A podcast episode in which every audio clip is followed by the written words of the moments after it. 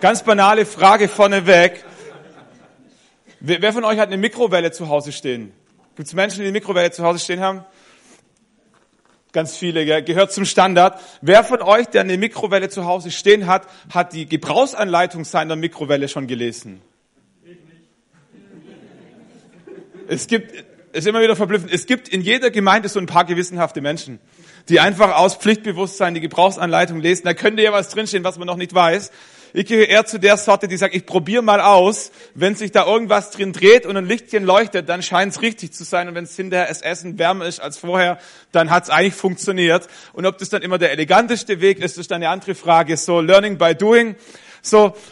Und als wir ganz frisch verheiratet waren, vor 13 Jahren, ich und meine Frau, und das Essen kochen so ein bisschen primitiver ausgefallen ist und die Mikrowelle das Haupt Werkzeug in der Küche war, äh, das man verwendet hat, habe ich doch baff gestaunt, wo ich mal bei meiner Schwiegermutter zu Hause vorbeigekommen bin und entdeckt habe, was deren Mikrowelle alles kann, was meine nicht kann und was ich nicht wusste, dass sie kann. So, ich dachte halt, eine Mikrowelle ist zum Essen aufwärmen gut, äh, aber gekocht wird's eigentlich auf dem Herd. Und meine Schwiegermutter hat mir beigebracht, dass man mit der Mikrowelle auch kochen kann, zum Beispiel Soßen.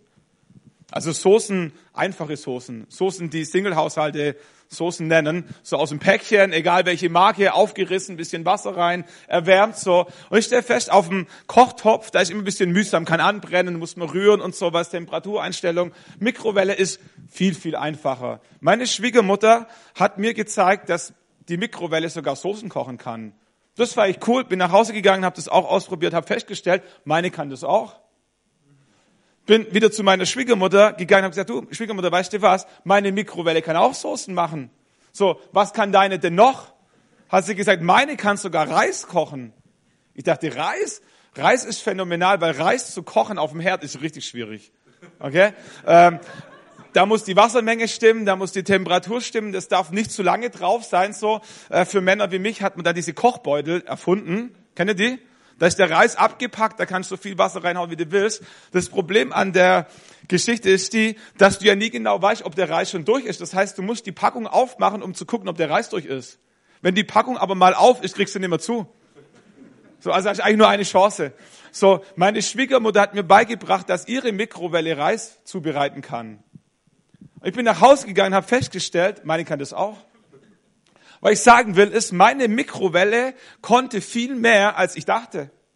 Und meine Botschaft heute Morgen ist, meine Behauptung heute Morgen, heute Nachmittag ist die, dass Jesus auch viel mehr kann, als du dachtest.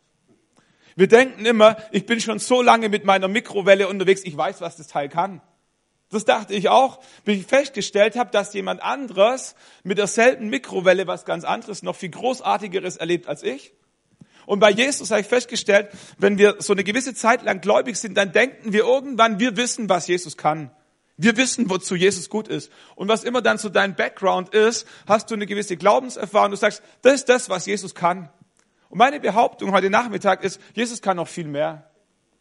Egal wie lange du mit ihm unterwegs bist, egal zu welcher Denomination du dich zählst, egal ob du vielleicht auch noch gar nicht gläubig bist, Jesus kann immer noch mehr, als du denkst. Ich habe in die Bibel mal reingeschaut und dachte, gibt es irgendetwas, wo die Bibel so ein bisschen beschreibt, was Jesus alles kann? Ich dachte, das, das ist so eine Gebrauchsanleitung. Ich dachte, das wäre richtig cool. Wo einfach mal steht, was ist denn das Portfolio, das Jesus so mit sich bringt?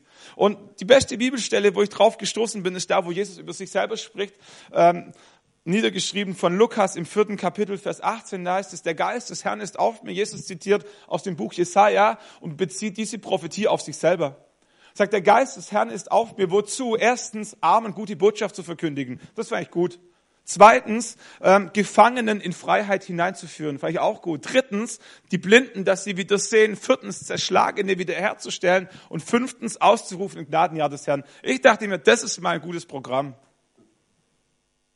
So damit kann man arbeiten. Ich dachte, wenn das das ist, was Jesus von sich selber behauptet, sagt er, schlägt das Teil zu und sagt, heute ist dieses Wort, heute ist diese Verheißung vor euren Augen in Erfüllung gegangen. Jesus sagt, ich bin die Erfüllung dessen, wovon Jesaja gesprochen hat im Alten Testament. Jesus sagt, ich bin gekommen, erstens, damit arme Menschen gute Botschaft hören. Dass Menschen, die verzweifelt sind, die erschöpft sind, nicht finanziell arm sind, sondern die, die arm an Hoffnung sind. Jesus sagt, ich bin gekommen, dass Menschen, die perspektivlos sind, dass Menschen, die frustriert sind, deprimiert sind, die, die keine Hoffnung für ihr Leben haben. Jesus sagt, für die Menschen bin ich gekommen. Wozu? Ich möchte, dass sie wieder neue Hoffnung bekommen. Jesus sagt, ich bin auch für die Menschen gekommen, die gefangen sind. Gefangen in Süchte, gefangen in Depressionen, gefangen in Verhaltensweisen, die zwanghaft geworden sind. Vielleicht sogar gefangen, nicht nur vielleicht, wahrscheinlich auch gefangen von irgendwelchen bösen, dämonischen Mächten, wie immer du das nennen möchtest. Aber wenn wir die Bibel lesen, entdecken wir auch da eine ganze Reihe von, von Dingen, die Menschen gefangen halten. Jesus sagt, ich bin nicht gekommen, dass die Menschen so bleiben, wie sie sind. Ich möchte, dass Menschen frei werden. In, in allem. Jesus sagt, ich bin gekommen, dass Menschen frei werden. Ich bin gekommen, drittens, dass blinde Menschen wieder sehen. Und ich glaube, dass das einschließt auch all diejenigen, die nicht blind sind, aber die vielleicht Rückenschmerzen haben oder Migräne haben oder eine Allergie haben, eine Lebensmittelunverträglichkeit. Das ist so vieles, wo, wo wir körperlich leiden. Jesus sagt, ich bin gekommen, dass Menschen, die blind sind, wieder sehen, dass Menschen, die körperlich Gebrechen haben, wieder gesund werden. Und ich dachte mir, das wäre mal cool, wenn ich das erleben dürfte. Und ich dachte mir, was für ein Jammer, sich Sonntag für Sonntag für Sonntag mit Dingen zufrieden zu geben, wo ich denke, das ist der Deckel dessen, was Jesus alles kann, und dann die Bibel aufzumachen und festzustellen, Jesus kann noch viel mehr. Meine Frage ist, wie rufe ich es ab? So, was kann ich tun, dass es passiert? Das ist eine ganz andere, eine spannende Frage. Aber ich glaube, es fängt an mit dieser Erkenntnis und mit diesem positiven Zugeständnis. Ich glaube, Gott kann mehr, als ich ihm bis jetzt zugetraut habe. Und wenn das so ist, dass Jesus noch mehr kann, als ich dachte, dann wünsche ich mir, dass ich all das erlebe, was Jesus kann. Ich möchte mich nicht mit der Hälfte dessen zufrieden geben, wozu Jesus gekommen ist. Jesus sagt, ich bin gekommen, Zerschlagene wiederherzustellen. Ich habe gedacht, es gibt so viele Menschen, die wirklich vom Leben zerschlagen und geschlagen wurden.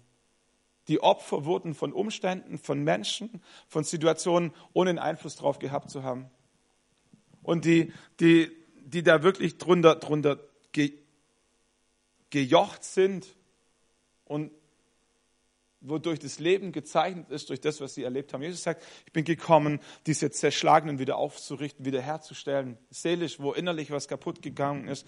Und Jesus sagt 50, ich bin gekommen, äh, um auszurufen im Gnadenjahr des Herrn das ist ein Terminus technicus, ein feststehender Begriff aus dem Alten Testament, das Jubeljahr. Alle 50 Jahre im Alten Testament wurde das Volk Gottes aufgerufen, alle Schulden zu erlassen, wo irgendjemand in Schuld reingekommen ist. Sprich, alle 50 Jahre durfte jeder nochmal von vorne anfangen. Was für ein genialer Gedanke passt nicht mit unserer Marktwirtschaft zusammen. Aber der Gedanke damals war, wenn ich ein Feld von jemand abgekauft habe, weil er in Not geraten ist, er mir das überschreiben musste als Bürgschaft, heißt immer nur für eine bestimmte Zeit bekommen, bis zum nächsten Jubeljahr, dann heißt es wieder zurückgeben müssen, dürfen und jeder durfte nochmal von vorne anfangen. Jesus sagt, ich bin gekommen, damit Menschen nochmal von vorne anfangen können. Sprich, ich bin gekommen, um deine Schuld und deine Sünde zu vergeben. Ich möchte, dass du eine Chance hast, nochmal von vorne zu beginnen, wenn Dinge in deinem Leben komplett schief gelaufen sind. Und das ist mein Wunsch als Pastor. Wenn ich einen Wunsch frei hätte als Pastor, dann würde ich sagen, Gott, ich wünsche mir, dass wir im Gospelhaus, in unseren Gemeinden, an allen Standorten, dass wir das erleben. Dass wenn wir Gottesdienst feiern, dass wir nicht eine fromme Form, eine Tradition, eine Liturgie, irgendwas abspulen, sondern was wir wollen, ist, dass das Programm, mit dem du angetreten bist, mit dem, was du zur Verfügung stellst, wir wollen das abrufen.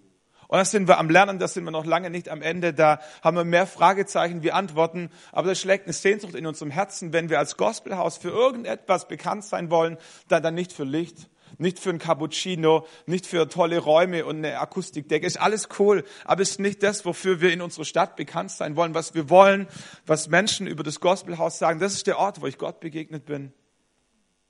Das ist der Ort, der mein Leben verändert hat, weil Gott dort irgendwie erfahrbar ist. Wenn Menschen über uns als Gospelhaus sprechen, dann hoffentlich äh, in diesem Sinne, dass ich da war und Gott mich wiederhergestellt hat, Gott mich geheilt hat, Gott mir eine neue Chance gegeben hat. Alles andere ist nice to have, so ein bisschen Nebel, ein bisschen Licht und das ist Geschmackssache. Die einen mögen es lauter, die anderen mögen es dunkler und eine schöne Homepage. Es gibt so viele Sachen, wofür man als Gemeinde bekannt sein kann und das ist alles gut alles gut, alles in Ordnung.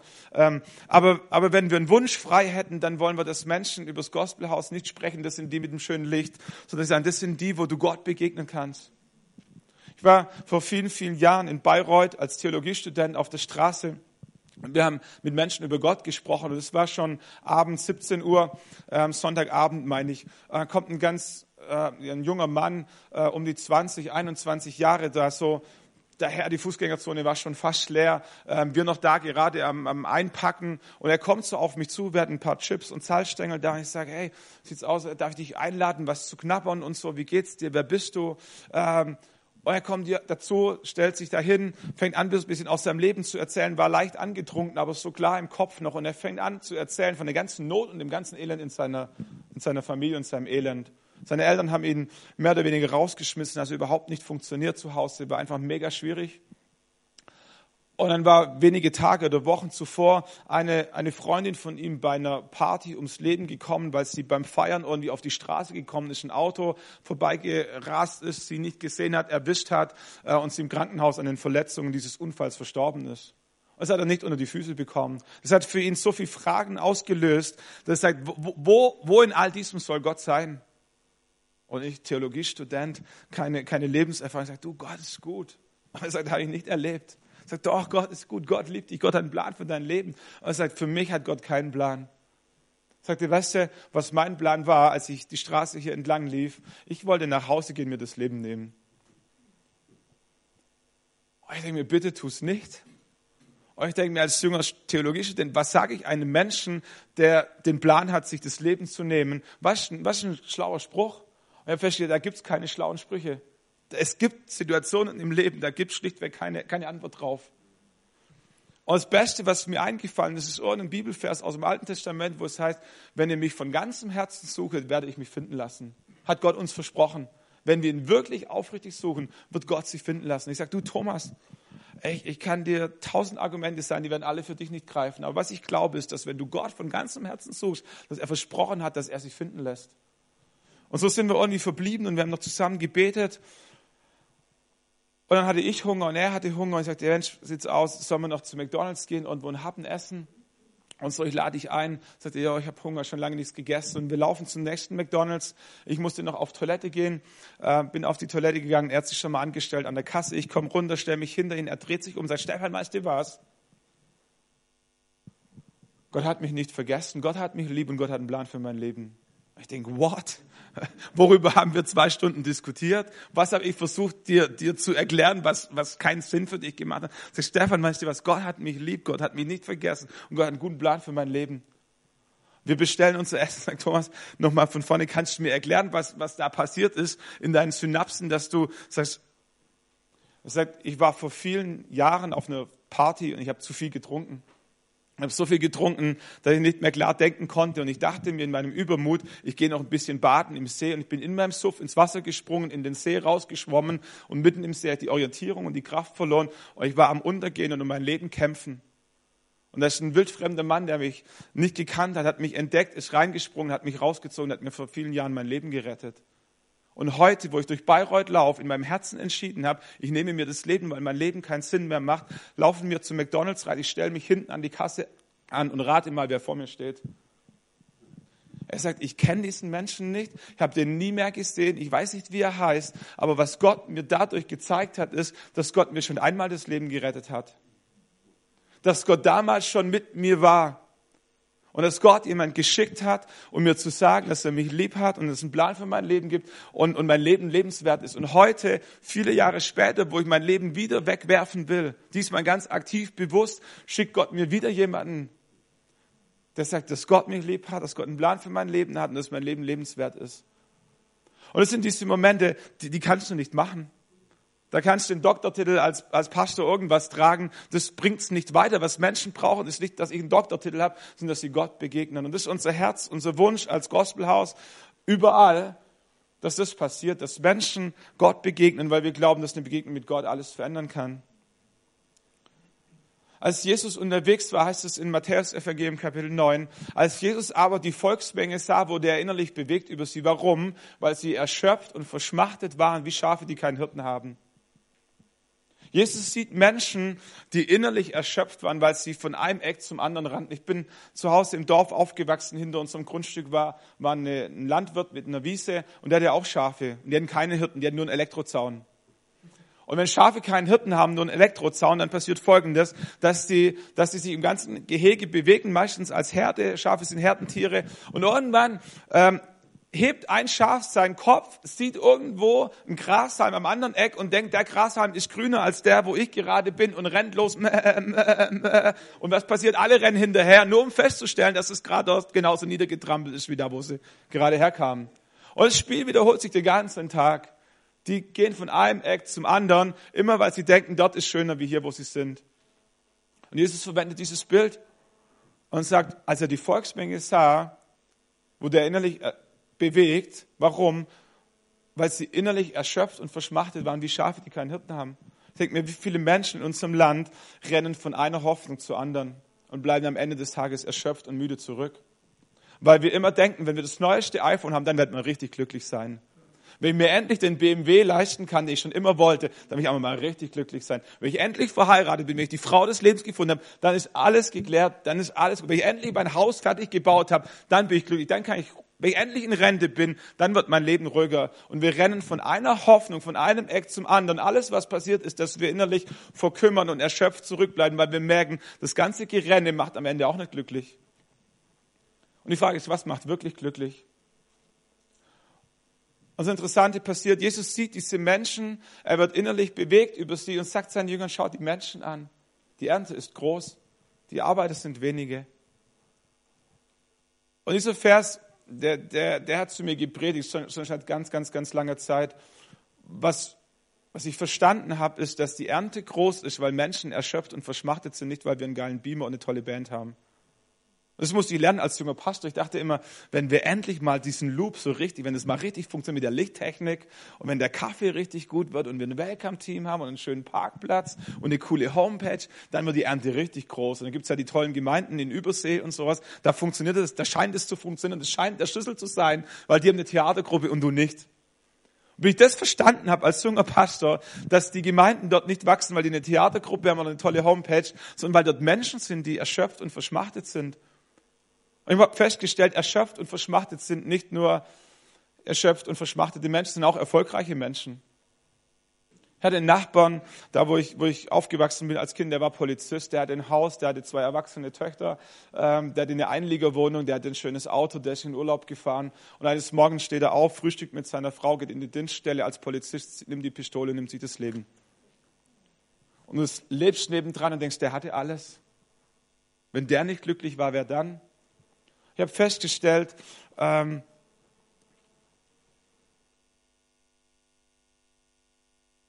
dass es nicht die äußere Fassade ist, dass es nicht der Geldbetrag auf dem Konto ist, der darüber entscheidet, ob Menschen glücklich sind oder nicht. Aber Jesus sagt, es gibt Menschen in allen gesellschaftlichen Schichten, in jeder Stadt, in jedem Alter, zu jedem Geschlecht, in jeder Kultur, die innerlich erschöpft und verschmachtet sind, weil sie merken, das, was mein Leben bis jetzt gefüllt hat, reicht nicht aus, um wirklich glücklich zu sein. Und Jesus sagt, diese Menschen, diese Menschen, das klingt blöd, über Menschen als, als Sache zu sprechen, diese Menschen sind reif. Die Ernte ist reif, die Ernte ist groß.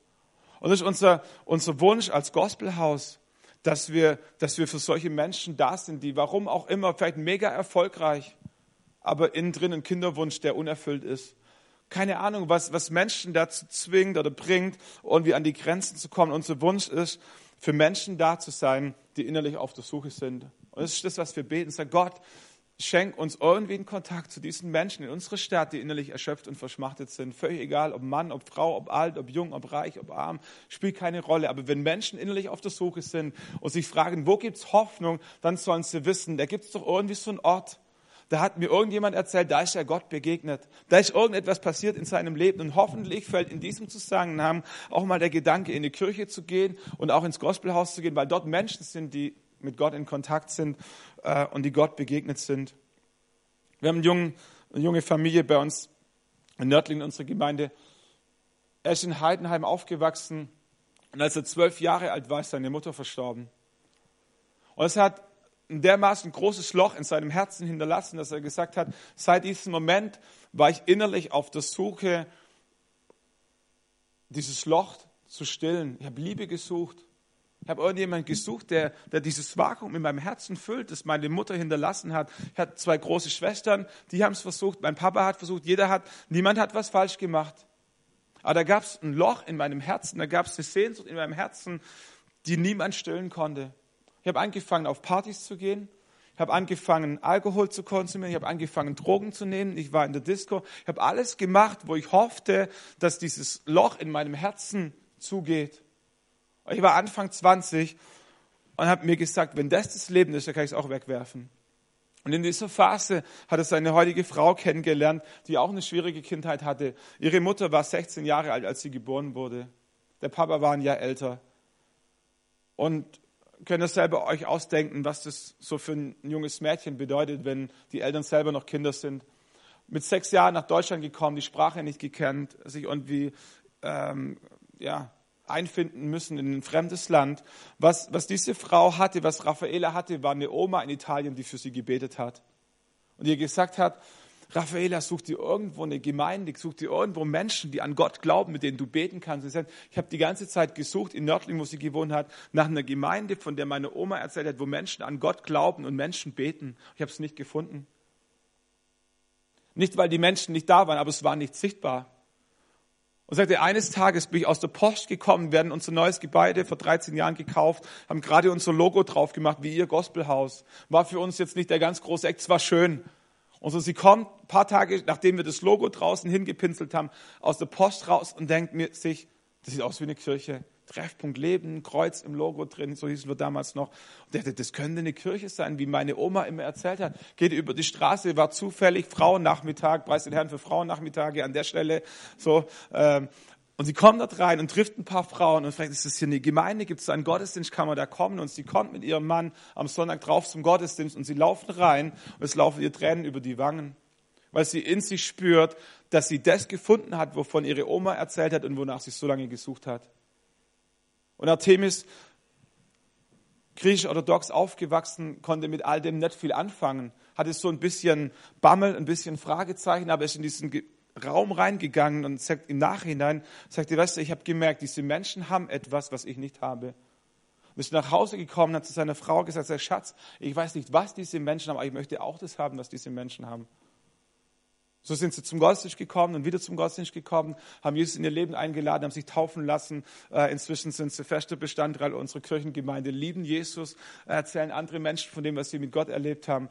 Ähm, und das ist die, die, wie soll man sagen, das ist das, wozu wir da sind. Das ist das, wofür unser Herz schlägt als Gospelhaus. Diese Menschen, die, die innerlich auf der Suche sind. Es gibt so viele Menschen, die innerlich auf der Suche sind, die irgendwie nach Frieden, nach Frieden suchen in ihrem Herzen letzte Geschichte und dann kommen wir auf die Zielgeraden. Erzähl die Geschichte und danach erzähle ich, was mit der Predigt zu tun hat. Es geht um Frieden, um Frieden im Herzen. Ich war, ich war als, als Teenager auf, auf einem Pfadfindercamp bei den Royal Rangers, wer das kennt. Und es war so ein bisschen größeres Camp mit drei, vier, 500 Kindern. Und wie das so ist bei den Pfadfindern, da gibt's ja diesen Brauch, sich gegenseitig die Fahnen und die Banner zu stehlen und so. Und so war das bei uns auch. Und als Kinder haben wir das irgendwie cool gefunden. Das war Abenteuer. Und so, und weil das so Brauch war, dass man sich gegenseitig die Fahnen und die Banner ähm, stahl, äh, war es Sitte, dass man Nachtwache gemacht hat. Und jemand musste ja das Lager bewachen. Und ich kannte das so von unseren kleineren Zeltlagern als, als Ortsstamm mit 20, 30 Kindern. Äh, uns hat niemand überfallen. Für uns war Nachtwache Nachtwache Chips essen, Witze erzählen, ums Feuer sitzen. Die Leiter waren schon im Bett. Das war cool. So ich dachte, Nachtwache machen, das macht Spaß. Und ich habe mich freiwillig gemeldet für die Nachtwache. Und wie es dann so ist bei Kindern, wir haben uns dann tolle Geschichten erzählt, was wohl passiert, wenn wir Nachtwache haben werden. Und, und kennt ihr, wenn so die Kinderfantasie durchgeht, so ein bisschen, wir haben uns das ausgemalt, dass an dem Tag, an der Nacht, wenn wir die Nachtwache haben, werden wir als Zeltlager überfallen werden. Ihr kennt, wie alle Heldengeschichten sind, dann braucht es einen Bösen und dann braucht es die Guten. So, die Bösen hatten wir schon, das waren die Motorradgang, die waren richtig groß, die waren richtig stark und die Guten, das waren wir, wir waren die Helden, die das Zeltlager vor der Rockergang gerettet hatten. So, und je länger wir uns diese Geschichte von der Rockergang erzählt haben, die uns überfallen wird, desto mehr haben wir es geglaubt. Und je mehr wir es geglaubt haben, desto mehr Angst haben wir bekommen. Und je mehr Angst wir bekommen haben, desto mehr haben wir uns gefragt, was kann uns denn retten? Und wir dachten, wie es halt so ist, als Kinder, wir dachten, ich glaube, wenn die Jungs kommen, da brauchst du eine richtige Waffe. Es hat jeder Pfadfinder ein Messer. Wir wussten, äh, abstechen ist nicht cool. So, wir brauchen irgendwie was eher so betäubungsmäßiges. Und so, wir haben angefangen, uns, uns so Baseballschlägermäßige Knüppel zu schnitzen. Und so, die waren oben so dick, die konnten wir unten gar nicht greifen. Mit unserer Kinderhand haben wir unten einen, einen Griff hingeschnitzt. So, und das war unser, unsere Tagesbeschäftigung als Kinder, uns die Geschichte von den Rockern zu erzählen, unsere Waffen, unsere Prügel zu schnitzen. Und so hatten wir unsere Prügel und die Nachtwache kam und wir wussten, die Rocker sind irgendwo im Wald. So, und wie das dann ist, bei Nachtwache muss man so Patrouille laufen. Äh, und weißt du, wer das schon mal gemacht hat, wenn du nachts an einem Wald vorbeiläufst? Weil ich festgestellt habe, Wälder sind nie still und Wälder sind immer dunkel. Okay? So, ich kann euch sagen, wir haben die Rocker gehört. Die waren da. Da hat's geknackst, da, da, die waren auf den Bäumen gesessen. Wir konnten sie nur nicht sehen. Wir konnten sie nur nicht sehen. Aber weil der Mond so ein bisschen schien, sind wir uns vorgekommen wie, wie, wie, wie, wie mit Flutlicht so. Du bist auf der, auf der Wiese und du spürst, jeder sieht mich, aber du siehst nicht in den Wald rein. Und wie das dann so ist, kroch die Angst in uns hoch. Und wenn die Angst in dir hochkriecht, dann versuchst du dich an irgendwas festzuhalten, was dir Mut gibt. Stimmt's? Und werden uns hier extra was gebastelt, das uns gegen diese Angst schützt und das uns Mut gibt und das waren diese Knüppel. Und wir hatten diese Knüppel dabei und wir haben die fest gekrallt, bis wahrscheinlich der Knöchel weiß wurde. Aber was nicht passiert ist, ist, dass wir Mut bekamen. Im Gegenteil, wir hatten noch mehr Angst. Wir wussten, den letzten beißen die Hunde, nur wer schnell genug rennen kann, wird sicher gerettet und so weiter. Und es hat nicht funktioniert. Was wir uns selber zusammen gebastelt hatten, hat nicht funktioniert. Was funktioniert hat, war, nicht der Knüppel. Was funktioniert hat, war, wenn jemand Größeres an deiner Seite war. Wir hatten einen Leiter, der war 140 Kilo gefühlt. Das war Bud Spencer in Deutsch. So, das war unser Stammleiter und der war auch mit bei der Nachtwache dabei. Und wenn der mit dir Patrouille lief, hatte keiner Angst. Kennt ihr das? Wenn du als Kind klein bist wenn Papa und Mama in der Nähe sind, brauchst du als Kind keine Angst zu haben. Das ist rational nicht erklärbar, aber dafür ist Papa und Mama da. Was ich festgestellt habe in dieser Nacht ist, wenn es hart auf hart kommt, dann brauchst du keinen Knüppel, sondern einen stärkeren an deiner Seite. Und es ist, was ganz, ganz viele Menschen in unserer Gesellschaft erleben. Wenn es hart auf hart in deinem Leben kommt, dann brauchst du keinen Knüppel, sondern einen stärkeren an deiner Seite. Da brauchst du keine Lebensversicherung, da brauchst du keine Rentenversicherung, da brauchst du kein schönes Haus und keine Yacht. Wenn es hart auf hart kommt, dann brauchst du den Stärkeren an deine Seite, der dir Frieden in dein Herz reingibt. Wenn ich die Bibel richtig verstanden habe, ist dieses Stärkere an unserer Seite Jesus Christus. Was Menschen brauchen, wenn das Leben auseinander zu fallen droht, ist nicht ein dickes Bankkonto, ist nicht ein schönes Haus. Was Menschen brauchen, ist Jesus Christus in ihrem Herzen. Und das, das ist das, warum wir als Kirche existieren, um für Menschen da zu sein, wo die Stürme des Lebens drohen, das Boot zum Kennern zu bringen. Und die Menschen, die brauchen Gott. Die brauchen nicht Licht, die brauchen nicht Label, die brauchen nicht einen Cappuccino, die brauchen eine Begegnung mit Gott.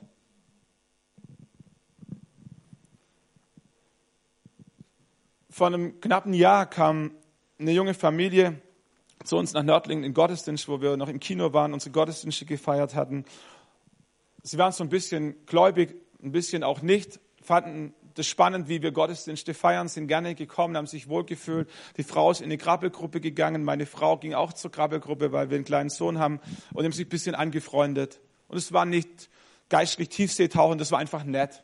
Man hat ein bisschen gespielt, man hat sich mal besucht, die Kinder haben was zusammen unternommen, in dem kleinen Alter zusammen gekrabbelt und irgendwie ist so ein bisschen eine Beziehung entstanden.